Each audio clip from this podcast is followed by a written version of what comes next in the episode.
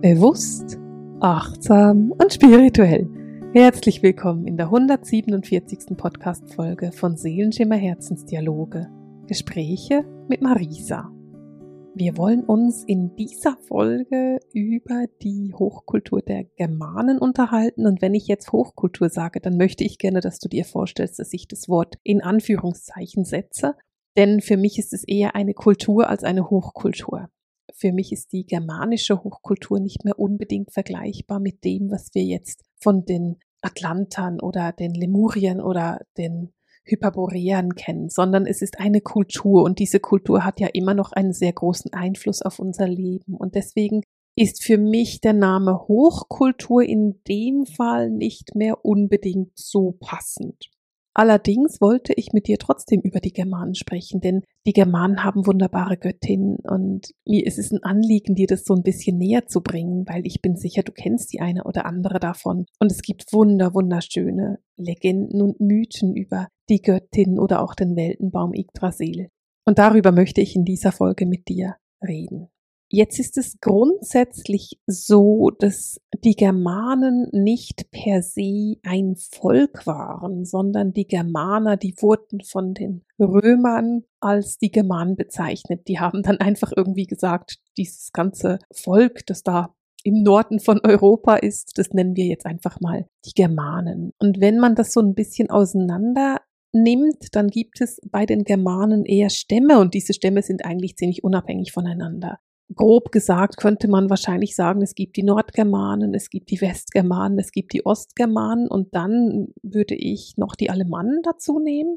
Das wären dann die Südgermanen meiner Meinung nach, aber da gibt es ganz bestimmt geschichtlich versierte Menschen, die das sehr viel genauer und detaillierter erklären können, als ich das kann. Wenn wir an die Nordgermanen denken, dann denken wir an die ganzen skandinavischen Stämme. Also die Wikinger zum Beispiel, die sind verbunden mit den Nordgermanen. Alles, was mit den Dänen, den Schweden, den Norweger und den Isländern zu tun hat. Und auf die Isländer kommen wir nachher nochmal, weil da gibt es etwas Interessantes, was ich dir dazu erzählen will. Wenn wir die Westgermanen angucken, dann sind die Friesen, die Warnen, die Sachsen und auch die Angeln Stämme, die du heute noch kennst. Es gibt auch andere Stämme, die du heute vielleicht nicht mehr kennst, die Bataver oder die Ubier oder auch die Tank-Theta. Aber ich weiß nicht, ob du davon schon gehört hast. Nun bin ich nicht in Deutschland aufgewachsen und habe mich nie intensiv mit der germanischen Kultur auseinandergesetzt, weil in der Schweiz lernt man die Schweizer Geschichte. Und von dem her kann es sein, dass du sagst, ach ja, ich weiß genau, wer das ist und wie man das richtig ausspricht. Und ich habe einfach keine Ahnung und kann es nicht richtig aussprechen. Das ist gut möglich und deswegen, wenn du da mehr weißt drüber, dann lass es uns unbedingt in den Kommentaren wissen und erleuchte uns da. Wie gesagt, ich bin da geschichtlich nicht so gebildet, dass ich jetzt sehr, sehr viel zu den germanischen Stämmen sagen kann. Aber es gibt halt Stämme, die heute noch Einfluss haben. Ich meine, die Angeln und die Sachsen, daraus sind dann die Angelsachsen geworden und das bringt dich dann in Richtung Großbritannien. Die Friesen kennst du ganz bestimmt auch und von dem her ist es etwas, was heute einfach noch bekannt ist. Bei den Ostgermanen, wenn wir die Stämme angucken, dann sind es die Goten, die Vandalen, die Burgunder, die du ganz sicher kennst. Und auch da gibt es noch immer Stämme, die Einfluss haben auf das heutige Leben. Und dann haben wir eben natürlich auch die Alemannen, die im Süden vom heutigen Baden-Württemberg gelebt und gewirkt haben. Und natürlich für mich als Baslerin sind die Alemannen etwas sehr Nahes und etwas sehr Normales, weil wir ja hier auch Alemannisch sprechen. Also wir haben auch noch diesen Dialekt und das ist irgendwo noch so sehr in unserem Alltag drin. Wenn ich aber in den Norden von Deutschland fahre, sehe ich auch die anderen Hochkulturen. Und deswegen ist es mir einfach wichtig, dir so ein bisschen diese Namen näher zu bringen, ohne groß jetzt in die Tiefe tauchen zu wollen, sondern eher um dich daran zu erinnern, dass das alles germanische Stämme sind und dass man diese ganzen Stämme, die ja wirklich nichts miteinander zu tun haben, denn was hat denn ein dänischer Stamm mit einem alemannischen Stamm gemeinsam? Diese ganzen Stämme hat man dann aus der Sicht der Römer und Griechen unter den Deckmantel Germanen gesetzt, was meiner Meinung nach eben nicht besonders treffend ist und deswegen habe ich es für dich ein bisschen auseinandergenommen. Doch wir wollen da auch wegkommen von der Geschichte und der Geschichtsstunde und eher mal so ein bisschen gucken, wie es denn überhaupt dazu gekommen ist, dass die, die Germanen genannt worden sind. Denn am Anfang haben die Römer die einfach die Barbaren genannt. Und die Barbaren, das sind Menschen, die grundsätzlich keine römische oder griechische Bildung genossen haben. Das sind dann eben die Barbaren. Und irgendwann so um das Jahr 80 vor Christus wurde dann der Begriff Germanen geprägt. Und die Germanen waren halt den Römern nicht unbedingt positiv gesonnen und natürlich auch die Römer nicht den Germanen, weil die Germanen ein wehrhaftes Volk waren und die haben sich gewehrt und haben sich da nicht einfach so unterbuttern lassen. Und das ist den Römern selbstverständlich ein Dorn im Auge gewesen. Und deswegen sind die da in der Geschichtsschreibung auch gar nicht so gut weggekommen. Und ich finde es immer einfach sehr wichtig, dass man sich bewusst ist, die Geschichte, die wird immer vom Sieger geschrieben. Die wird nicht aus der Sicht desjenigen geschrieben, der die Niederlage erlebt hat, sondern der, der gesiegt hat. Und da finde ich einfach auch, dass man wirklich sich gut überlegen darf, ob man alles für bare Münze nimmt oder ob man sagt, nee, ich informiere mich da noch weiter und vielleicht, wenn ich vorhin diese ganzen Stämme aufgezählt habe, vielleicht hast du ja Bock, dich einfach in einen von diesen Stämmen zu vertiefen und zu sagen, nee, dem will ich nachgehen oder da will ich einfach mehr darüber wissen. Ich habe die Stämme so ein bisschen aufgezählt, damit du einfach weißt, wie vielseitig das ist und wie nicht einheitlich es ist, sondern eben sehr, sehr großzügig, aber gleichzeitig haben diese Stämme eben zum Teil auch wirklich die gleichen Götter, ganz oft unter unterschiedlichen Namen, auch das werden wir nachher noch sehen, aber es sind halt große, große Wesen, mit denen sie verbunden waren.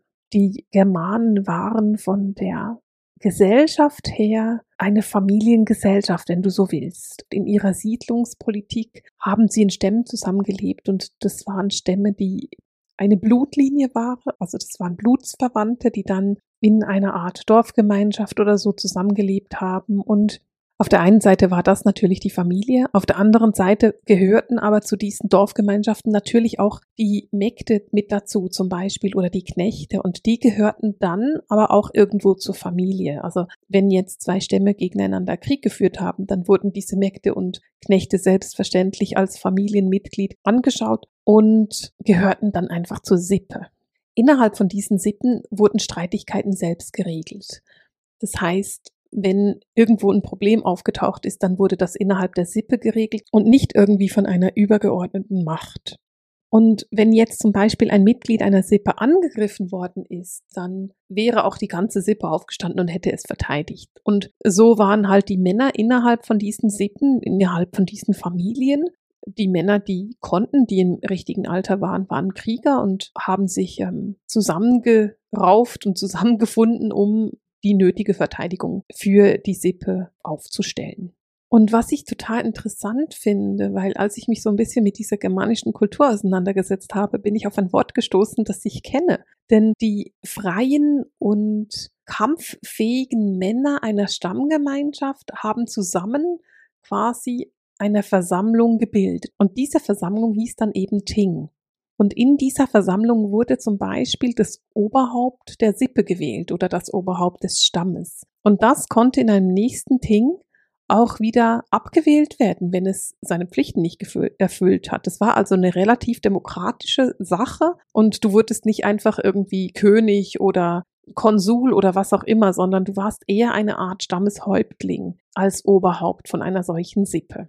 Und diese Tings, die wurden an heiligen Städten zelebriert. Das heißt, diese Männer haben sich dann an den heiligen Städten zusammengefunden und haben quasi das neue Oberhaupt gewählt. Und für das Ting galten auch sehr, sehr strenge Regeln. Da musste jeder wirklich sich so verhalten, wie man sich verhält.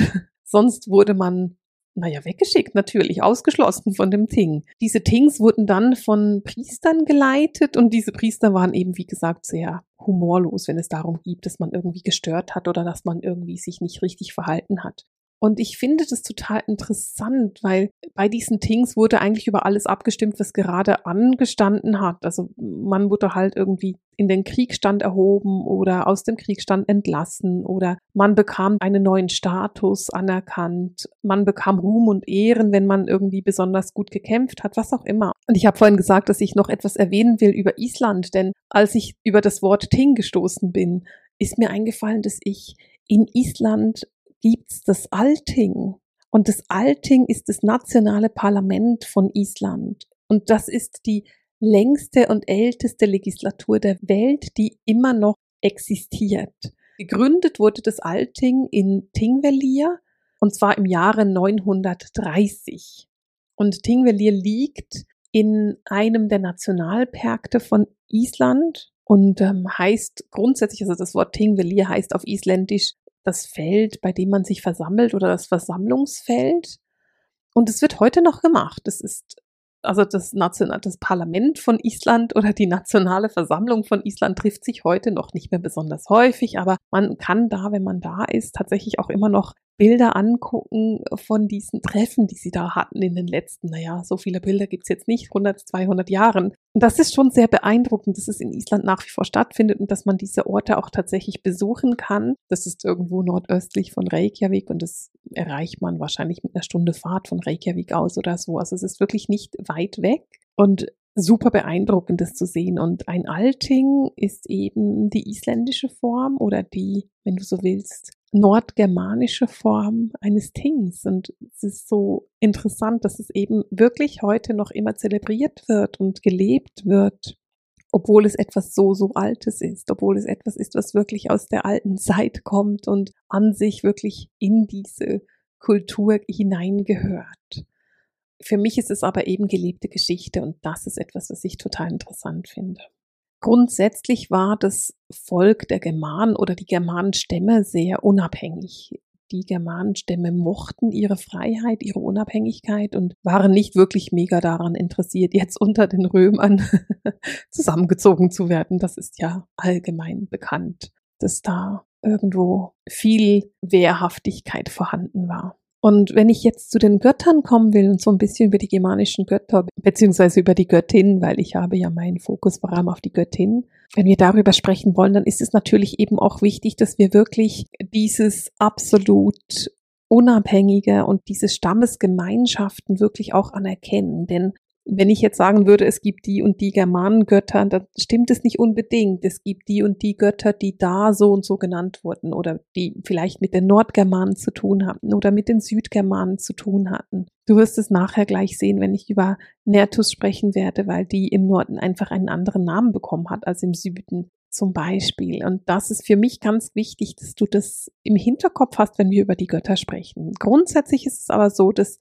die Götter der Germanen auf drei verschiedene Ursprünge zurückgehen. Und der älteste Ursprung, das sind die Riesen und die Ungeheuer. Und zu den alten ursprünglichen Götter der Germanen gehören eben, und diese Gestalten sind für alle Arten von Bösartigkeiten verantwortlich. Das sind böse Gestalten und sie sind für die großen Katastrophen zuständig, zum Beispiel für Naturkatastrophen. Das sind eben Riesen und Ungeheuer und diese Riesen und Ungeheuer haben die Macht, die Welt zu vernichten. Die Ungeheuer gehören für mich ganz klar zu einer Reptiloidenrasse und wenn ich nachfrage, dann ist es eine Rasse, die nicht mehr auf der Erde vorhanden ist in der heutigen Zeit. Denn nachdem diese Ungeheuer und Riesen gekommen waren, hatten die Menschen an sich keine Chance zu überleben. Aber damit die Menschen eben überleben konnten, wurde ihnen die Warnen auf die Erde geschickt. Die Warnen ist ein wunderbares, weißes Göttervolk. Sie leben ewig, sie sind mutig und sie sind sehr, sehr gerecht. Und sie halfen den Menschen und der Erde das Gleichgewicht zu halten. Die Warnen sind super geschickt und erdverbunden und sie sind zuständig für die Flora und für die Fauna und man findet ihre heiligen Plätze meist in den Hainen und an Kraftorten. Was die Warnen haben, ist, sie haben keine kriegerischen Aspekte, sondern sie sind super friedliebend und harmonierend. Und jetzt hatten wir aber diese Ungeheuer, die da waren und die ja für Naturkatastrophen zuständig waren. Und dann hatten wir die warnen, die leider überhaupt keine Krieger sind und sich nicht wirklich gegen die Riesen und die Ungeheuer wehren konnten. Und darum sind dann die Asen auf die Erde gekommen. Die Asen sind gekommen, um die Warnen zu unterstützen, denn die Asen, die sind auch sehr weise und auch sehr gerecht, aber gleichzeitig sind sie ein Göttergeschlecht, das kriegerisch war und sehr kraftvoll kämpfen konnte und mit sehr, sehr viel Energie umgehen konnte. Als die Asen und die Wanen auf der Erde waren, gab es als erstes mal einen Krieg, den sogenannten Warnenkrieg. Und der Warnenkrieg ist einer der ersten Kriege, von denen wir wissen und der überliefert worden ist. Aus dem Warnenkrieg ging übrigens dann interessanterweise die Wanen als Sieger hervor und die Wanen haben sich dann eben mit den Asen zusammengeschlossen und gemischt. Und so gab es eben eine Gleichberechtigung und die Germanen hatten hilfreiche Unterstützung von den Göttern. Wenn ich nach den Ursprüngen der Warnen frage, dann werden mir die Verbindungen zu den Plejaden und den Sasani vermittelt und die Asen, bei denen bekomme ich eine Verbindung zu Sirius. wenn du wissen willst, woher diese Völker stammen, von welchen außerirdischen Wesen oder von welchen Sternenverbindungen sie kommen, dann sind das so die Ursprünge, die bei mir ankommen. Eine der interessantesten Warngöttinnen, die es gibt, ist Freya. Und ich bin sicher, du hast schon mal von Freya gehört, denn Freya ist sehr, sehr bekannt. Freya ist eine der ganz großen Göttinnen. Und Freya ist die freie Frau und die Frau der Liebe. Also Freya, Frey, frei, Freitag übrigens auch, wird auch mit Freya verbunden oder auch Freya. Das ist so die Verbindung, in die wir Freya bringen. Freya hat eine sehr leichte und freudvolle Energie und ihre Feste werden mit Spiel und mit Tanz gefeiert. Das heißt, sie feiert gerne. Es ist sehr viel Weibliches, was bei Freya drin ist. Freya liebt es zu schöpfen. Freya ist verbunden übrigens mit dem Lichterfest, mit Jule, also die Wintersonnenwende. Denn das ist das Lichterfest. Freya bringt das Licht. Freya ist die Lichtbringerin. Und sie bringt eben wieder das Licht, wenn es ganz, ganz dunkel ist. Freya ist an sich eine freie Frau und sie ist die Beschützerin aller freien Frauen. Und interessanterweise war Freya bei der Wahl ihrer Liebhaber nicht so wählerisch. Sie hatte unzählige amoröse Abenteuer und liebte es, sich mit Männern zu vergnügen. Aber auf der anderen Seite war sie sehr, sehr wählerisch, als es darum ging, einen Gatten zu nehmen. Sie hat als Gatten Oda genommen und für sie war die Verbindung zu Oda der Inbegriff der wahren Liebe. Sie war so innig und liebevoll mit Oda verbunden, dass sie nicht ohne ihn leben konnte. Und es gibt die Geschichte, dass Oda auf der Suche nach Weisheit durch die Länder streifte und Freya in der Zeit überall nach ihm gesucht hat und Tränen um ihn geweint hat, aus denen dann Bernstein wurde. Und ich finde es eine ganz interessante Überlegung, dass Freya auf der einen Seite eine total freie Frau war, für die freie Frau steht, auch für die freie Liebe steht und für die Wahl der Frauen in der Liebe und auf der anderen Seite aber innerhalb ihrer Liebesbeziehung sehr klar war, sehr hingebungsvoll und auch loyal war und wirklich mit diesem Partner an ihrer Seite innig verbunden, so dass sie es kaum ausgehalten hat, wenn er nicht da war. Ich finde das ganz spannend, weil für mich ist so das eine wie das andere nicht wirklich passend miteinander. Und trotzdem ist es eben möglich, weil wir sind alles Wesen mit ganz vielen unterschiedlichen Aspekten. Und so darf doch auch eine Göttin unterschiedliche Aspekte haben. Und da die Götter sehr lange leben, gibt es auch Phasen im Leben, die auf die eine oder andere Seite gehen oder einen anderen Weg, eine andere Dimension ergründen möchten. Und ich finde das sehr, sehr spannend und wollte das unbedingt mit dir teilen. Was für mich auch ganz klar ins Germanische geht, ist die Weltenesche Yggdrasil. Die Weltenesche ist der Baum des Lebens und der Baum des Schicksals und das ist der Baum, unter dem die Nornen gesessen sind. Die Nornen, die heißen Urt, Verdandi und Skuld und sie sind die Gebieterinnen der Zeit. Sie halten den Schicksalsfaden der Menschen und der Gottheiten in der Hand und spinnen ihn. Und die drei Nornen stehen auf der Zeitlinie von Vergangenheit, Gegenwart und Zukunft. Wobei es eben ganz interessant ist, denn wenn wir das nur so machen würden, wenn wir nur sagen würden, die Nornen stehen für die Vergangenheit, die Gegenwart und die Zukunft, dann würde das gar nicht ganz stimmen. Denn für die Germanen war die Zeit nicht eine Achse, wie wir das heute sehen, mit es beginnt hier und da hört's auf, sondern es ist alles ineinander übergegangen. Es war verwoben miteinander. Und wenn du die drei Namen dir genauer anguckst, dann bedeutet Urt die Gewordene oder das Gewordene, Verdandi das Seiende oder das Werdende und Skult bedeutet das Werdenwollende. Und wir haben da wohl die Zeiten drin, aber sie sind nicht so klar. Es ist nicht das, die Urt ist nicht das Vergangene, sondern das Gewordene. Verdandi ist nicht das Aktuelle, die Gegenwart, sondern das Seiende, das Werdende. Und Skult ist nicht die Zukunft, sondern das Werdenwollende. Ich, ich finde es total interessant, sich mal mit diesen Worten genauer auseinanderzusetzen und da genauer zu gucken, was denn eigentlich darin steckt. Die Nornen sitzen unter dem Weltenbaum Yggdrasil und sie sorgen dafür, dass der Weltenbaum immer genug Wasser hat, damit er weder verdorrt noch verfault. Denn das Schicksal der Welt ist an die Existenz des schönsten und heiligsten aller Bäume gebunden. Und darum schützen die Nornen ihn. Der Baum Yggdrasil ist die Weltenesche. Und interessanterweise sollen die drei Nornen, die dafür sorgen, dass die Weltenesche weiter lebt, von den Riesen abstammen. Ich finde es so interessant, weil wir auch da wieder so diese Vielseitigkeit haben, diese vielen Seiten, die ein Wesen haben kann. Denn wir haben vorhin gelernt, dass die Riesen für das Negative zuständig waren. Und jetzt lernen wir genau das Umgekehrte und lernen, dass die Nornen dafür zuständig sind, dass das Leben weitergeht. Eine Göttin, die ich auch super interessant finde, neben Freya oder den Nornen. Wobei die Nornen für mich nicht unbedingt Göttinnen sind. Aber lassen wir das mal beiseite. Eine dieser Göttinnen ist Nertus. Und Nertus ist eher der nördliche Name von der Göttin, denn bei uns im Süden heißt die Holla. Hertha vielleicht auch noch oder Erda. Und Nertus, der Name bedeutet Erde, denn das ist die große Ursprungsgöttin, die Erdgöttin und die Fruchtbarkeitsgöttin. Und manchmal wird sie eben auch als Fee bezeichnet oder als die Märchenfigur Frau Holle. Vielleicht hast du schon mal den Ausdruck Holla die Waldfee gehört. Ich gehe davon aus, das hast du. Das ist mit Holla verbunden oder mit Nertus.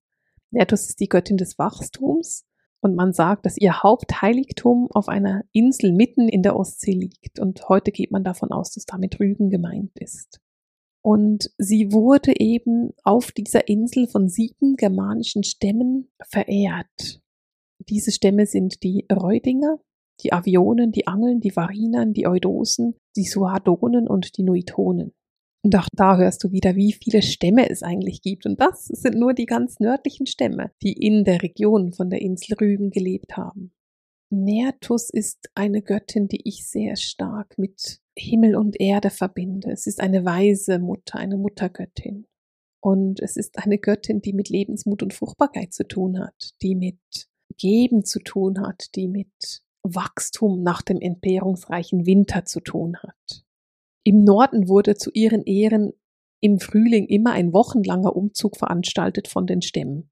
Dieser Umzug hat angefangen zur Frühlingstag- und Nachtgleiche und an Beltane, also an Beltane, am 1. Mai geendet. Er hat also sechs Wochen gedauert. Und was ich total interessant fand, war, dass dieser Umzug eine Zeit des Friedens war. Während Nertus unterwegs war, mussten die verschiedenen Stämme in Frieden miteinander leben oder zumindest einen Waffenstillstand vereinbaren. Denn damit konnten diese ganzen Stämme zur Ruhe kommen und sie konnten neue Kräfte tanken. Denn solange Nertus unterwegs war, durften keine Waffen ergriffen werden. Und das ist etwas, was ich total schön finde, dass man im Namen einer Göttin auf Waffenstillstand sich einigen kann oder auf Friede.